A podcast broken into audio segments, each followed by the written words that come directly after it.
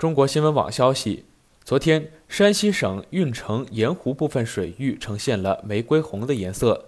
盐湖内生长着一种叫做杜氏盐藻的嗜盐绿色微藻，随着天气变化，在一定的条件下会产生血红素，藻体因此呈现红色，因而会把湖水染成红色，形成盐湖独特的一番景色。